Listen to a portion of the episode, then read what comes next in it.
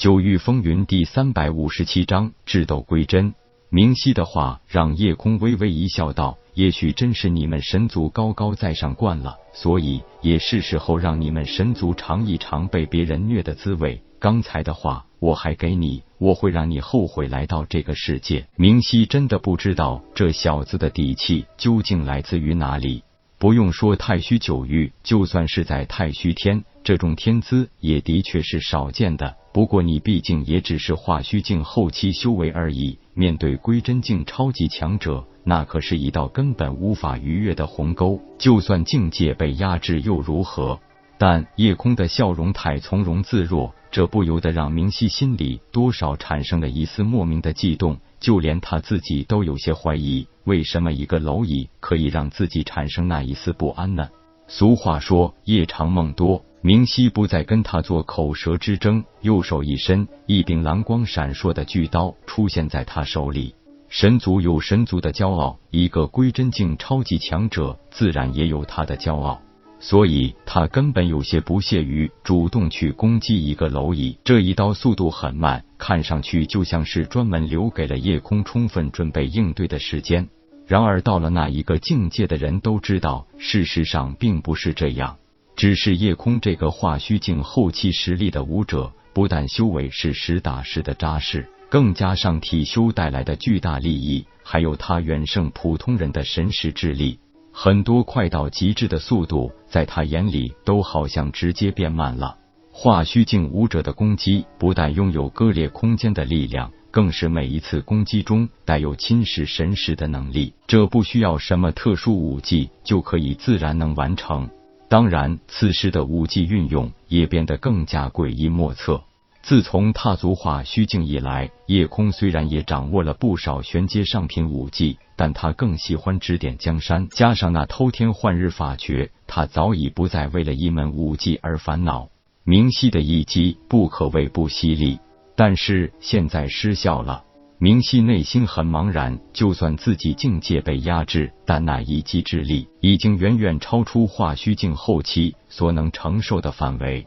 作为神族的归真境强者，他们更懂得如何游走在空间法则之力的边缘，适度的利用天法的疏漏之处，才是他们可以在境界被空间法则限制的状态下，永远立于不败之地。今天这是怎么了？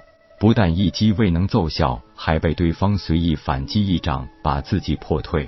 连续三招过后，两人都是一种平分秋色的局面。明熙的内心已经有些抓狂，但他不知道夜空此刻是承受着多么大的压力。毕竟在境界上吃了大亏。明熙虽然不能直接动用归真境力量，但一个已经掌握了初级时间法则之力的强者，可以更有效的躲过自己全力的一击。如果夜空没有提前布置出奇妙的复合阵法，恐怕根本不能在这三招中勉强打成平局。为了能够制服明熙，夜空可以说是煞费苦心。从走进的这个区域，他就把女娲石重新幻化成了秘境，把这一整片区域都涵盖在内。为了不让明熙起疑心，又用封天鼎对秘境进行了幻化。就在与明熙的对话中，一步步让其进入了自己布置的这个特殊阵法中。大量的玄石做后援，冒着被反噬的风险。直接动用了封天顶的第六阶能力，最大限度的限制了明熙的境界。在这个秘境阵法中，他就算是想接受天罚而施展六阶武力都办不到。局部时间的流速让明熙没有意识到这里已经被特殊秘境所笼罩，局部空间的锁定让明熙更是无法施展最高的实力。摄魂功能的潜移默化已经开始不知不觉中侵蚀着明熙的神识。三招过后，明熙不只是心惊，更是迅速明白了一些。这里竟然早已被动了手脚，他很懊悔，终身打雁却被雁啄了眼。如果是单纯使用一件上古神器来对付明熙，也应该可以做到。但为了保险起见，夜空不惜同时动用了封天鼎和女娲石这两大底牌。但超强度的催动神器给他带来的是巨大的反噬力。明熙的力量在流逝，那是被两件神器加持的阵法消耗的，就连神识之力都在急剧消耗。然而明熙也看到眼前的夜空脸色苍白，时不时又会吐出一口鲜血来。这是一场消耗战，更是耐力战，就看谁能坚持的更久。明熙有自信，怎么说一个归真境强者也不会输给化虚境蝼蚁。然而在明熙看到夜空竟然直接把玄石丢进嘴里吃掉时，他几乎怀疑自己的眼睛坏掉了。这是什么情况？玄石也是可以直接吃的吗？